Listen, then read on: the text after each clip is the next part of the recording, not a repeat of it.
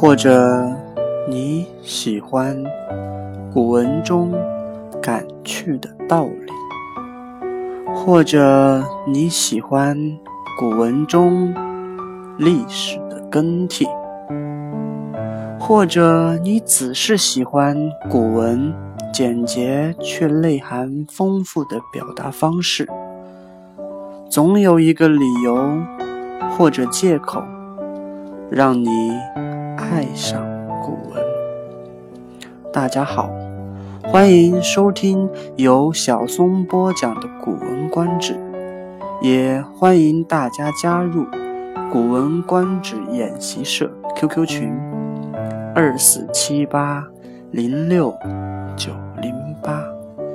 让我们来找出一种更舒服的方式，接近古文，学习。古文第七集：葬喜伯见关羽。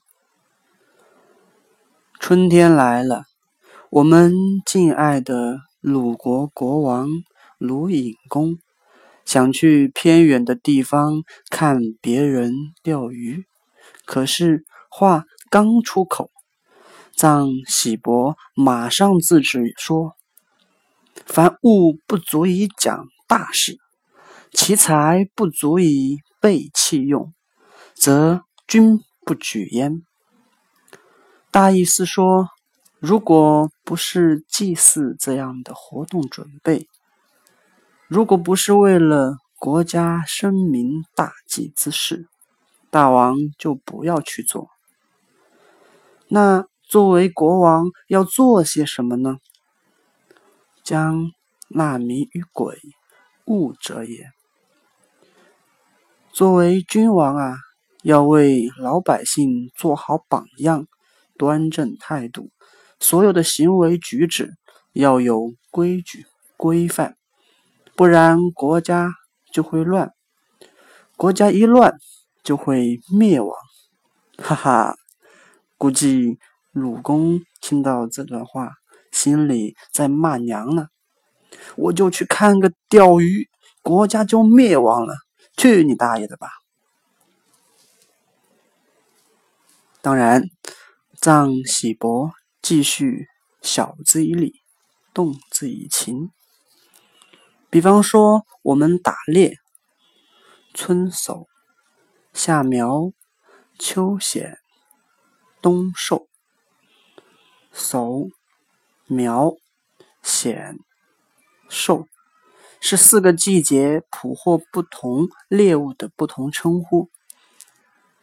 春天打没怀孕的猎物，夏天打个头比较大的猎物，秋天打毁坏庄稼的猎物。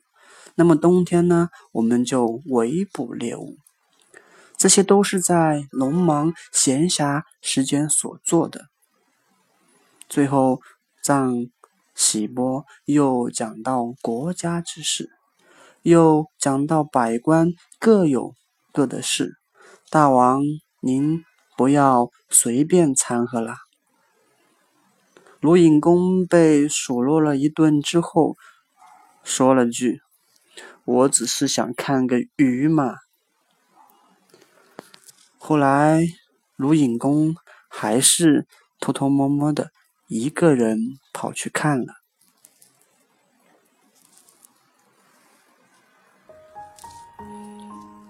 这篇文章告诉我们：在其位，谋其政，各司其职，国家社会才会稳定发展。比方，眼睛负责看，耳朵负责听，鼻子负责闻。如果眼睛非要去做耳朵的事情，耳朵又跑去做鼻子的事情，那岂不是全乱套了吗？书曰：“公、师、于、于堂，非礼也，且言远地也。好啦，这就是今天播讲的全部内容。感谢您的收听，我们下集见。